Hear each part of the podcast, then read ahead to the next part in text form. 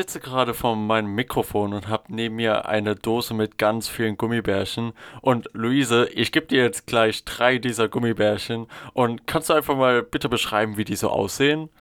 Okay, also eins von denen ist rot, eins ist weiß und eins ist orange.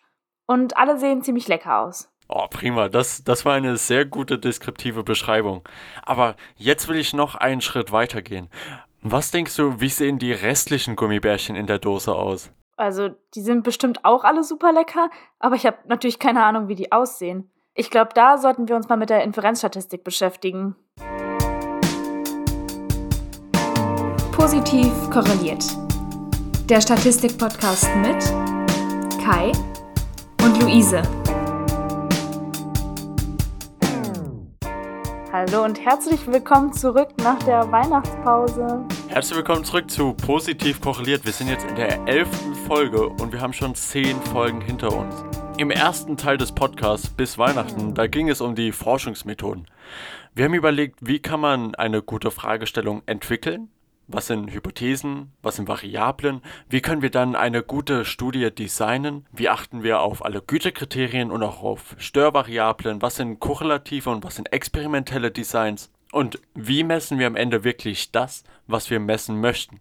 Das waren die Forschungsmethoden.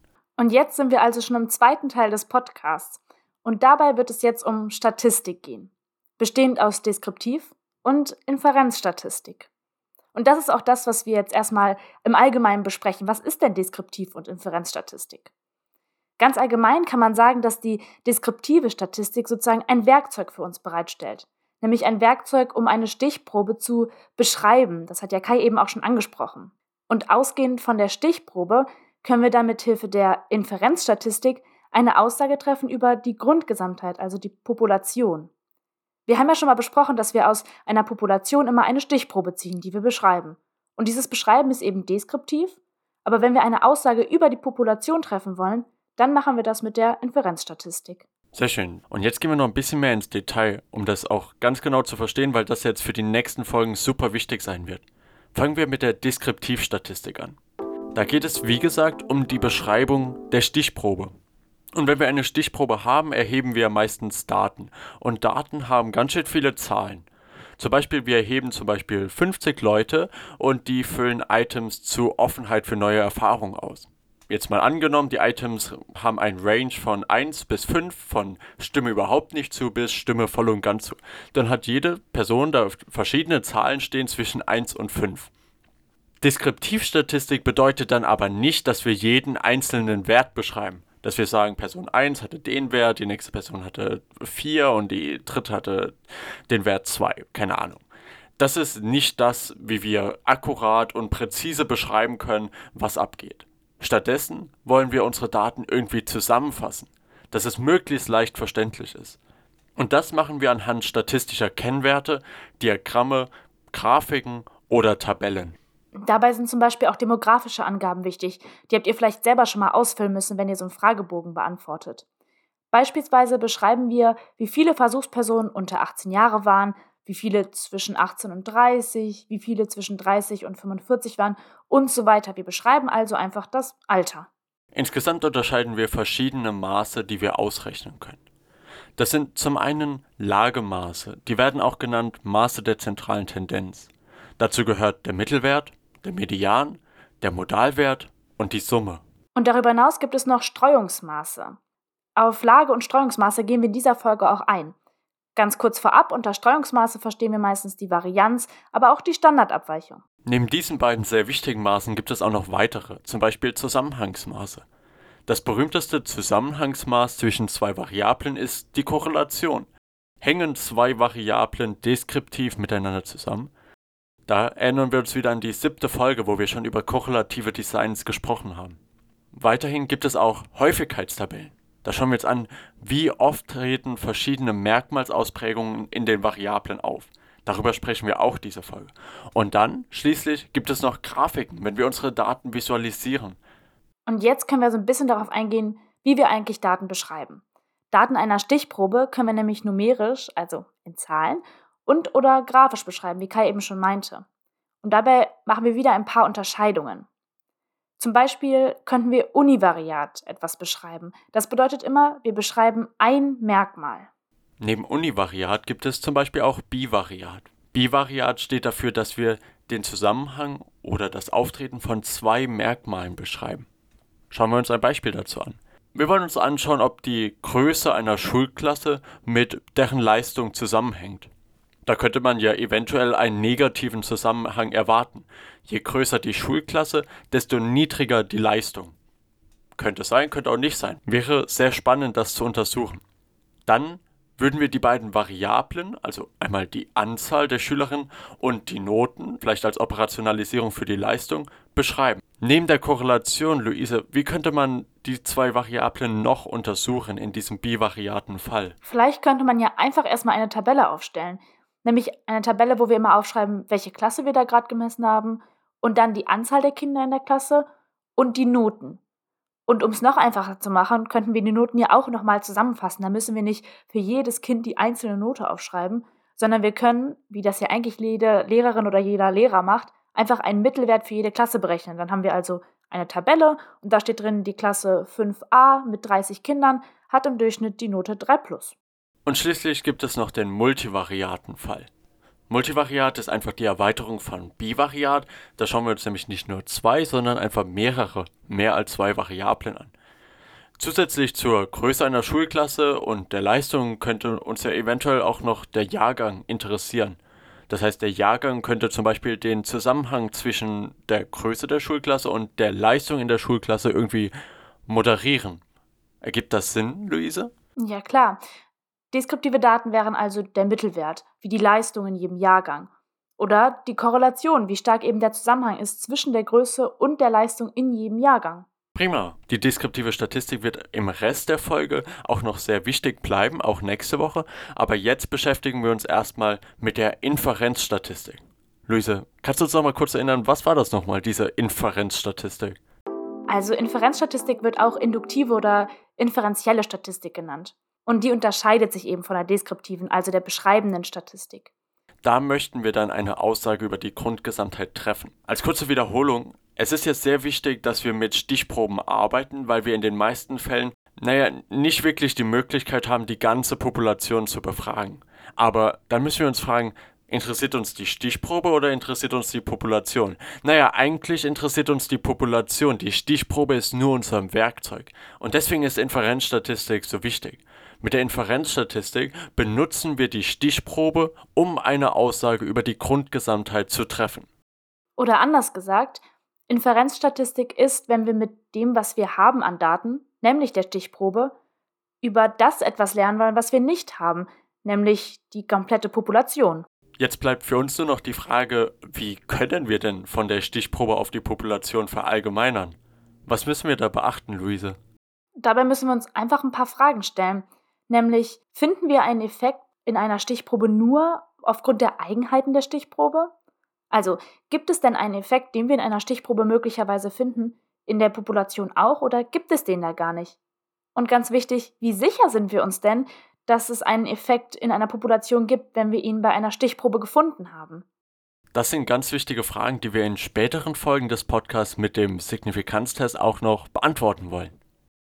Wenn wir also aufgrund einer Stichprobe eine Hypothese testen, beispielsweise sind Mathematikstudierende im Mittel aufgeschlossener als Medizinstudierende oder nicht, dann könnten wir da eine etwas ältere, aber immer noch gängige Methode heranführen. Und zwar könnten wir einen empirischen Test machen, dieser wissenschaftlichen Hypothese, nämlich ob oder wer da aufgeschlossener ist. Und dieser empirische Test wird Signifikanztest genannt. Und der resultiert in unserem Fall in einer dichotomen Entscheidung. Klingt kompliziert, eine dichotome Entscheidung ist ja einfach so ein bisschen wie Ja oder Nein, dass man zwei Möglichkeiten hat. Und bei einem Signifikanztest wäre das signifikant versus nicht signifikant. Sprich, sind Mathematikstudierende aufgeschlossener als Medizinstudierende oder eben nicht. Es gibt aber auch noch weitere, neuere Ansätze, die wir euch nicht vorenthalten möchten. Und zwar gehen diese ein bisschen weg von dem Fokus dieser dichotomen Entscheidung, signifikant oder nicht signifikant, und gehen mehr in die Richtung, dass wir uns auf die Präzision unserer Ergebnisse fokussieren. Das heißt, wir fragen uns dann, wie sicher bzw. unsicher sind wir uns, dass sich die Ergebnisse in unserer Stichprobe auf die Population übertragen lassen. Und das macht man ganz häufig mit einem Konfidenzintervall oder einem Kredibilitätsintervall. Darauf werden wir sicherlich auch noch in den nächsten Folgen zu sprechen kommen. Es geht aber hier quasi darum, nicht nur einen Wert festzulegen für die Population, sondern quasi einen Bereich festzulegen und dann sozusagen so, ja, mit einer relativ sicheren Wahrscheinlichkeit liegt der Wert, den wir für die Population schätzen, in diesem Bereich. Und je größer der Bereich ist, desto unsicherer sind wir. Und je kleiner der Bereich ist, desto sicherer sind wir. Und da kommt dann die Präzision ins Spiel. Und vielleicht noch eine lohnenswerte Frage, über die wir uns ganz kurz nochmal Gedanken machen können. Warum haben wir eigentlich nochmal diese Unsicherheit? Warum ist es so schwer, eine dichotome Entscheidung zu treffen? Und zwar müssen wir uns immer wieder daran erinnern, eine Stichprobe ist ja nur ein Teil einer Population. Das heißt, die Stichprobe repräsentiert die Population manchmal besser, manchmal schlechter, aber wir haben eigentlich immer eine gewisse Unschärfe und Ungenauigkeit bei unserer Messung. Und wir wissen auch aus unseren Folgen vor Weihnachten, dass psychologische Forschung immer probabilistisch ist. Wir arbeiten immer mit Wahrscheinlichkeiten. Wir sind nicht deterministisch. Und genau deshalb brauchen wir Verfahren, die uns sagen, mit welcher Wahrscheinlichkeit Unterschiede in den Stichprobenergebnissen zufallsbedingt sind und warum sie manchmal auch nicht zufallsbedingt sind. Das ist das, worauf wir schließen wollen. Das ist das, woran wir interessiert sind. Inferenzstatistik versucht also im Gegensatz zur deskriptiven Statistik Schlussfolgerungen zu ziehen, über die unmittelbaren Daten, also unsere Stichprobe, hinaus. Genau das, was Kai eben gesagt hat. Und noch einen letzten Satz dazu, und dann haben wir auch genug gesagt zur Inferenzstatistik. Inferenzstatistik schließt diesen Kreis zur Datenerhebung. So merke ich mir das immer mit der Inferenzstatistik. Wir fangen ja an mit der Population. Das ist häufig das, was uns interessiert. Aber wir können nicht die gesamte Population erheben, sondern wir brauchen diese Stichprobe und die Stichprobe ist unser Werkzeug, um wieder zurück zur Population zu gehen, um über das zu sprechen, wofür wir uns eigentlich interessieren. Genau, das waren jetzt Deskriptivstatistik und Inferenzstatistik. Und jetzt machen wir mal einen ganz kurzen Break und gehen nochmal kurz darauf ein, wie wir denn jetzt weitergehen im Podcast. Kurz für euch, Folge 11 und 12 werden sich jetzt also mit der Deskriptivstatistik beschäftigen. Und heute gehen wir darauf ein, welche Statistiken es denn da gibt, zum Beispiel die zentrale Tendenz.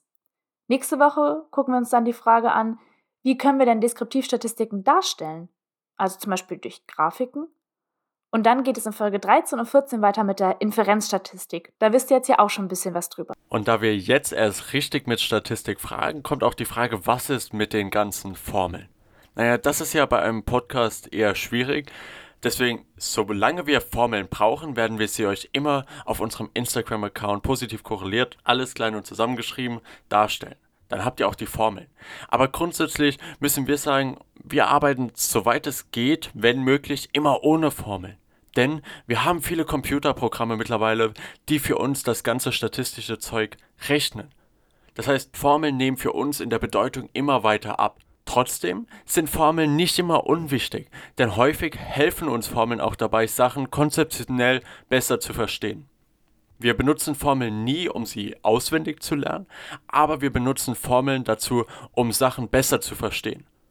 Und wenn wir die Formeln brauchen, dann könnt ihr bei uns auf Instagram vorbeischauen und dann werdet ihr alle Formeln, die ihr braucht, sehen. Dann geht es jetzt also heute los mit der Deskriptivstatistik. Also, wie wir eben schon gesagt haben, mit der Beschreibung. Wie können wir denn jetzt eigentlich eine Stichprobe gut beschreiben? Doch sicherlich nicht, indem wir jeden einzelnen Datenpunkt von jeder einzelnen Person anschauen, oder Kai? Ja, da hast du recht. Und ich kann dir sagen, es gibt sehr viele Maße, die wir für die Deskriptivstatistik verwenden können. Und das hängt von mehreren Dingen ab, aber insbesondere zwei Dinge, die wir jetzt bis zum Ende der Folge auch immer wieder erwähnen werden. Das ist zum einen das Skalenniveau der Variablen zum Beispiel, wir brauchen andere Maße der zentralen Tendenz bei nominal skalierten Variablen versus bei intervallskalierten Variablen. Das ist der eine Punkt. Der zweite Punkt ist, wir müssen auch immer ein bisschen schauen, wie unsere Variable verteilt ist. Zum Beispiel, wie viele Ausreißerwerte gibt es. Wenn es viele gibt, müssen wir vielleicht eher zu robusteren Maßen greifen. Aber das wird jetzt im Laufe der Folge noch ein bisschen klarer. Fangen wir mit der leichtesten Möglichkeit an, Daten gut zusammengefasst darzustellen. Und das ist mit Häufigkeiten. Häufigkeiten benutzen wir meistens bei nominal skalierten und absolut skalierten Variablen. Und Häufigkeiten geben allgemein an, wie häufig etwas auftritt. Und das ist auch ziemlich einfach und deswegen werden wir das jetzt auch nur relativ kurz besprechen. Aber es gibt eben unterschiedliche Arten, wie wir Häufigkeiten angeben können. Und die erste Art sind die absoluten Häufigkeiten. Genau. Die absoluten Häufigkeiten sind einfach die realen Anzahlen, also die reale Häufigkeit einer Variable. Klingt kompliziert, ist es aber gar nicht. Kennt ihr vielleicht sogar noch aus der Mittelstufe. Ein Beispiel. Wir haben jetzt zehn Leute befragt, wie oft sie heute schon gelacht haben. Und dann haben fünf Leute gesagt, dass sie genau einmal gelacht haben heute. Dann ist also fünf die absolute Häufigkeit für einmal Lachen am Tag. Als nächstes gibt es auch die relative Häufigkeit. Kennt ihr sicherlich auch. Die relative Häufigkeit bezieht sich dann auf die prozentualen Anteile. Bei deinem Beispiel, Luise, wären das dann 50 Prozent. Also 50 Prozent der Leute, die wir befragt haben, also die 10 Leute, die wir befragt haben, davon haben 5 gesagt, dass sie heute einmal gelacht haben, also 50 Prozent. Die restlichen 50 Prozent haben dann entweder noch mehr gelacht als einmal oder noch gar nicht gelacht heute. Und somit gibt uns die relative Häufigkeit auch eine bessere Aussage als die absolute Häufigkeit, weil sie auch die Gesamtgröße der Stichprobe mit einbezieht. Weil wenn wir erstmal hören, okay, fünf Leute haben einmal gelacht, dann wissen wir noch nicht genau, was wir damit anfangen, weil irgendwie fünf Leute im Vergleich zu wie vielen insgesamt. Aber die relative Häufigkeit macht das eben. Da sehen wir dann, okay, 50% von allen, also die Hälfte. Und da können wir schon ein bisschen mehr damit anfangen. Und als drittes gibt es dann noch die kumulative Häufigkeit. Das ist so ein bisschen, naja, die Wahrscheinlichkeit, dass irgendetwas kleiner ist als eine bestimmte Zahl. Wir bleiben mal bei unserem Beispiel. Wir gehen jetzt mal davon aus, 60% der Leute haben nullmal oder einmal gelacht heute. Das bedeutet ja dann auch, dass eben 40% mehr als einmal gelacht haben. Sehr schön, das waren die Häufigkeiten. Und jetzt gehen wir zum nächsten Schritt. Quasi von den nominal skalierten Variablen gehen wir zum Maßen der zentralen Tendenz, die sich hauptsächlich auf metrische Variablen fokussieren. Und beim Maßen der zentralen Tendenz geht es hauptsächlich darum, viele Werte zu einem einzelnen Wert zusammenzufassen. Wie vorhin ganz am Anfang bei meinem Beispiel zur Offenheit, wir beschreiben nicht alle 50 Werte von allen 50 Personen, sondern wir wollen es in einem Wert zusammenfassen. Und da gibt es mehrere Werte, die wir benutzen können. Und das Maß der zentralen Tendenz ist eine Berechnung, die eben aussagt, wo die typischen Datenpunkte liegen. Im Beispiel also, wo ist so der typische Wert von Offenheit. Das ist nämlich auch die erste Gruppe der deskriptiven Statistik. Sie beschreibt also, wo sich das Zentrum einer Stichprobe befindet und wir schauen uns heute drei Werte an, den durchschnittlichen Wert, den mittleren Wert und den typischen Messwert. Das klingt mysteriös, keine Sorge, wir werden da jetzt genau drauf eingehen und wir starten mit dem durchschnittlichen Messwert. Und das ist der berühmteste, der Mittelwert. Der Mittelwert oder auch mittelarithmetisches Mittel genannt, ist nämlich auch eines der gängigsten Maße. Das ist nämlich einfach der Durchschnitt, den ihr zum Beispiel eben auch aus Klassenarbeiten oder sowas kennt. Berechnet wird der Mittelwert ganz einfach. Wir addieren einfach alle Werte zusammen und teilen dann durch die Anzahl der Werte, die wir haben. Okay, Luise, das ist ziemlich einfach, aber vielleicht hast du trotzdem ein gutes Beispiel für uns, nur dass wir alle auf dem gleichen Stand sind. Okay, wir gehen jetzt mal davon aus, dass du Kai in der letzten Mathearbeit eine 1 geschrieben hast, ich aber nur eine 3. Oho. Unser Mittelwert wäre dann also 1 plus 3 geteilt durch 2, also weil wir zwei Personen sind, und das wäre dann also eine 2. Da habe ich leider deinen Schnitt ein bisschen runtergezogen. Uh, ja, wichtig beim Mittelwert ist aber zu sagen, am besten ist es, wenn unsere Variablen dafür mindestens intervallskaliert sind. Das Gegenbeispiel, was ich immer verwende, ist zum Beispiel bei nominal skalierten Variablen. Zum Beispiel das Geschlecht. Wir können Männern zwar eine 0 zuordnen, zum Beispiel Frauen eine 1, divers dann vielleicht noch eine 2, und dann könnte auch jede Person, obwohl es eine nominal skalierte Variable ist, eine Zahl zugeordnet bekommen. Eine 0, 1 oder 2. Und dann können wir theoretisch auch einen Mittelwert bilden. Weil wir haben ja zu allen Personen eine Zahl, können die zusammenrechnen, durch die Anzahl der Personen teilen. Und dann bekommen wir zum Beispiel 0,8 raus dann sehen wir schon, okay, es gibt wahrscheinlich mehr Frauen als Männer, weil die 0,8 näher an der 1 ist als an der 0. Aber wenn wir mal ehrlich sind, dann lässt sich die 0,8 nicht besonders gut interpretieren.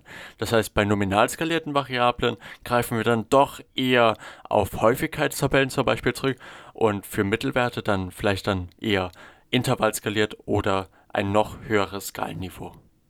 Okay, also der Mittelwert klingt ja auf jeden Fall schön und gut und wird ja auch super oft benutzt, daher kennen wir den ja auch schon. Aber da gibt es doch bestimmt auch ein Problem, oder Kai? Ja, da hast du was sehr Wichtiges angesprochen. Der Mittelwert ist nämlich sehr anfällig bei Extremwerten, also Werte, die sehr hoch oder sehr niedrig sind, quasi Ausreißer. Genau, also das kann man bei der Klassenarbeit ganz gut sehen eigentlich. Wenn wir jetzt sagen, dass zehn Menschen eine Klassenarbeit oder unsere Klassenarbeit geschrieben haben und neun Menschen haben wie Kai eine Eins geschrieben, aber die zehnte Person hat dann eine Sechs geschrieben, dann wäre der Mittelwert ja 15 geteilt durch 10, also 1,5. Aber aus dieser 1,5, wenn man jetzt nur die Zahl hat, kann man ja gar nicht direkt schließen, dass ja fast alle Personen eine 1 geschrieben haben und leider nur eine Person da so ein bisschen das versemmelt hat. Genau, da sehen wir dann, der Mittelwert reagiert relativ sensitiv auf diese Ausreißerwerte. Okay, das war der Mittelwert, das ist der durchschnittliche Messwert. Kommen wir gleich nochmal drauf zu sprechen. Jetzt kommen wir auf den Median zu sprechen, den mittleren Messwert. Luise, was ist der Median? Der Median ist erstmal echt gut, um solche Dinge wie dieses Extremwertproblem sozusagen zu umgehen. Denn der Median beschreibt sozusagen den Wert, wo 50% der Daten, die wir haben, drüber liegen und 50% der Daten drunter liegen. Also 50% der Daten sind größer als der Wert des Medians und 50% sind kleiner. Vielleicht kennt ihr den Median auch schon aus der Schule, aus dem Thema Boxplots. Also da wird er vielleicht auch oft so beschrieben, dass der Median der Wert ist, bei dem genauso viele Werte darüber als auch darunter liegen. Die Werte müssen dafür mindestens ordinal skaliert sein. Und wir müssen den Median weniger berechnen als den Mittelwert, denn um den zu bestimmen, müssen wir einfach alle Werte, die wir haben, der Größe nach sortieren, also von klein zu groß. Und dann nehmen wir den Wert, der in der Mitte steht sozusagen. Und der ist dann unser Median. Angeblich hatte ich ja eine 1 geschrieben, du eine 3 und jetzt brauchen wir noch eine Person. Äh, Paul war leider der, der eine 6 geschrieben hat. Das heißt, wir haben jetzt eine Person 1, eine Person 3, eine Person 6. Und der Median, hast du ja gesagt, ist ja der mittlere Wert, also quasi in dem Fall die 3. Also quasi dein Wert, Luise, wäre hier quasi der Median. Und wie ihr seht, ist der Median auch nicht zwangsläufig gleich dem Mittelwert. Der Mittelwert wäre hier 1 plus 3 plus 6, also 10 geteilt durch 3, also 3, Periode 3, 3.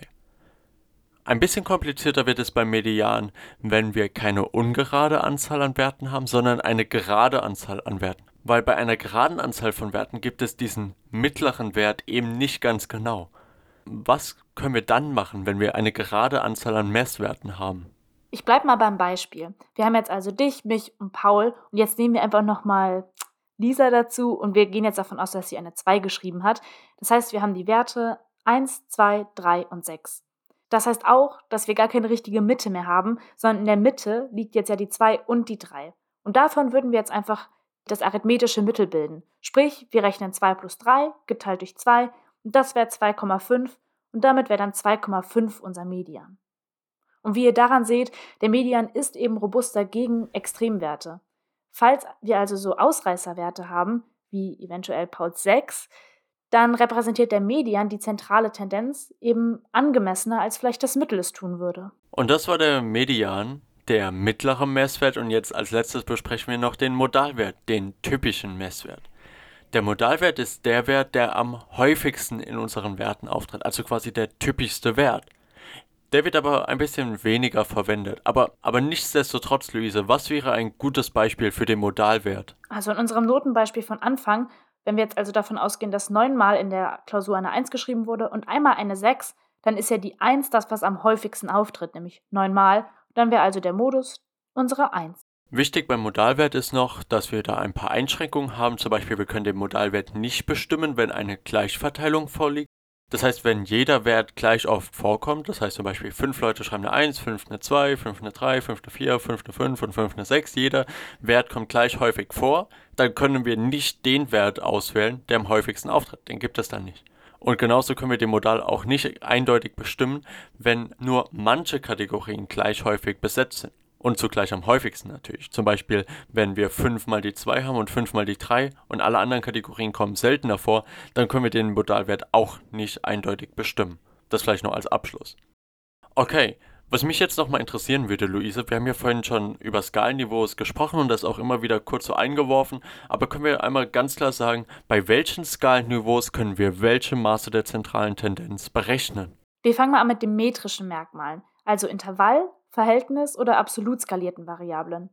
Und da können wir grundsätzlich sowohl den Modalwert als auch den Median als auch den Mittelwert bestimmen, also alle Werte, die wir gerade angesprochen haben. Bei ordinal skalierten Merkmalen ist das ein bisschen komplizierter. Da können wir auch den Modalwert bestimmen und zusätzlich noch den Median, aber nicht den Mittelwert.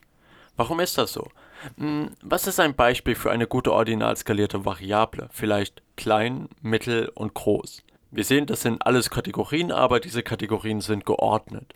Und mit dem Modalwert können wir sagen, welche Kategorie tritt am häufigsten auf. Das heißt, der Modalwert ist bestimmbar. Und wir können auch sagen, was der mittlere Wert ist. Wenn wir jetzt zum Beispiel ein paar Leute befragen zu ihrer Körpergröße und dann müssen sie sich einordnen in klein, mittel und groß, dann interessiert uns, wo sind 50% der Leute kleiner und wo sind 50% der Leute größer. Ist das bei Mittel? Dann ist Mittel der Median. Oder ist es so, dass die allermeisten Leute sich als klein einstufen? Zum Beispiel 70% der Antworten sind bei klein. Dann sind auf jeden Fall 50% auch bei klein und somit wäre dann klein der Median.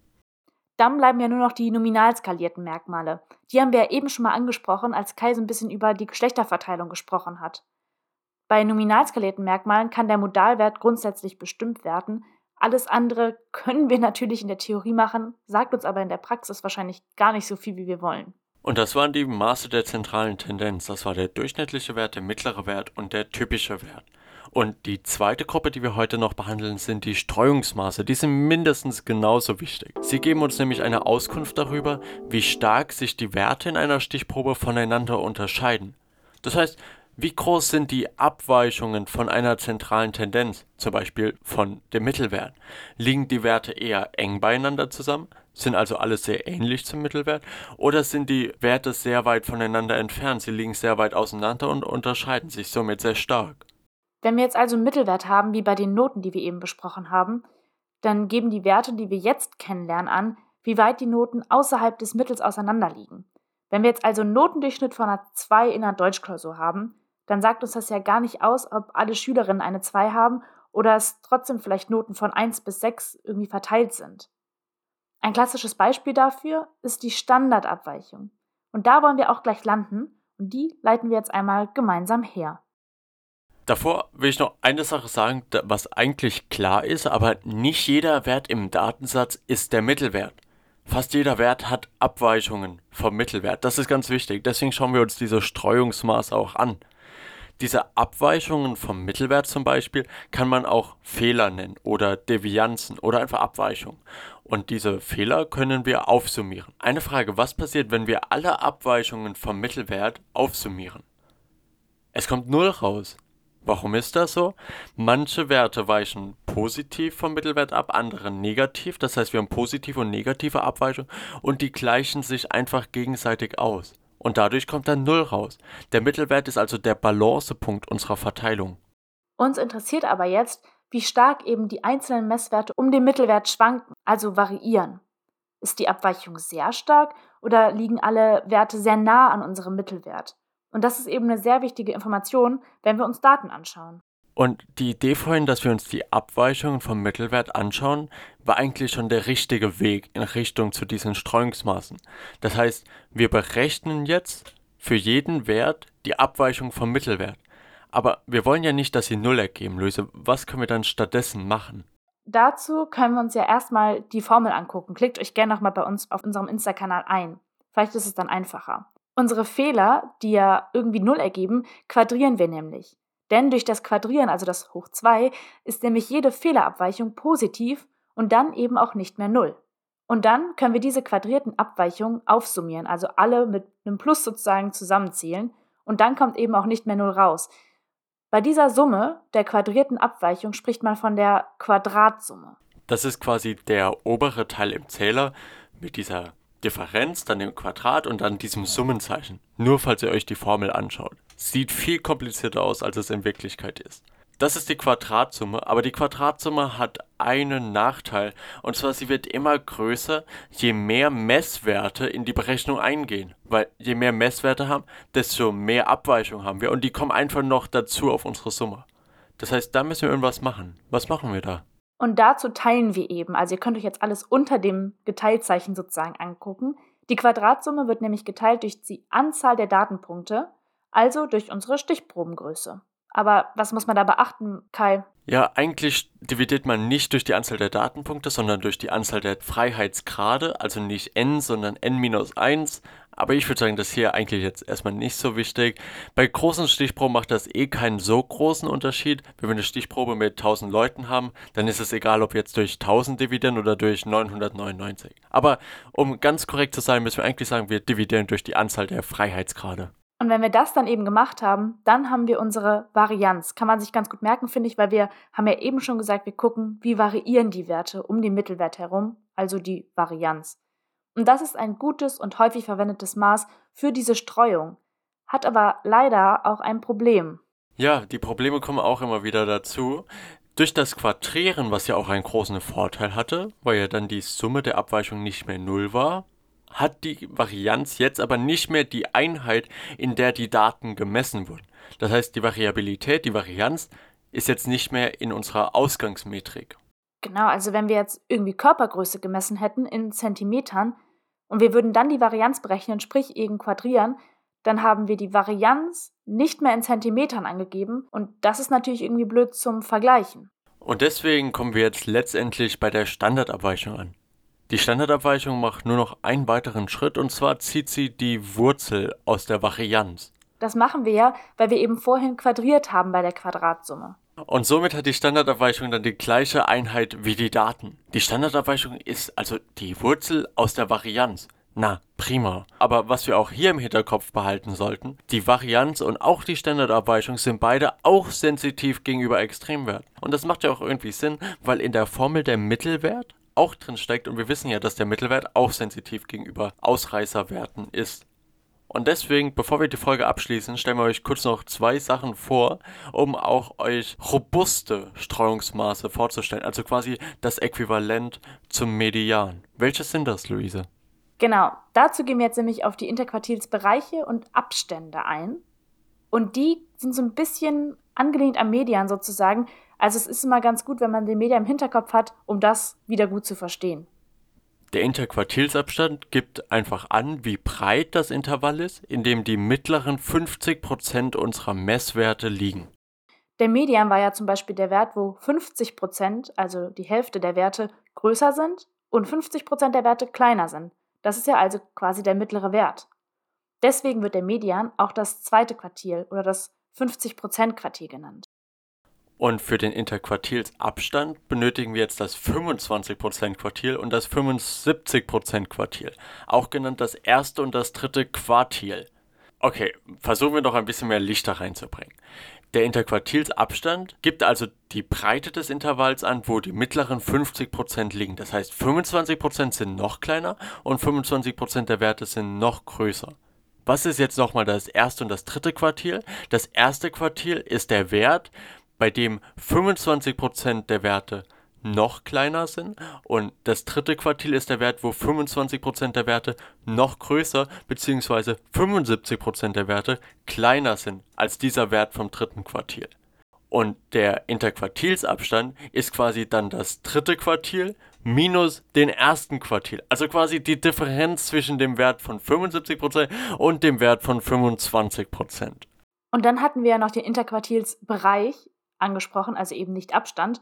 Und der ist dann einfach der Bereich vom ersten bis zum dritten Quartil. Also in dem Bereich liegen dann quasi 50 Prozent der Werte, weil ja von 25 Prozent bis 75 Prozent die Hälfte der Werte liegen. Super, dann kennen wir jetzt alle Maße der zentralen Tendenz und alle Maße der Streuung, die wir heute kennenlernen wollten.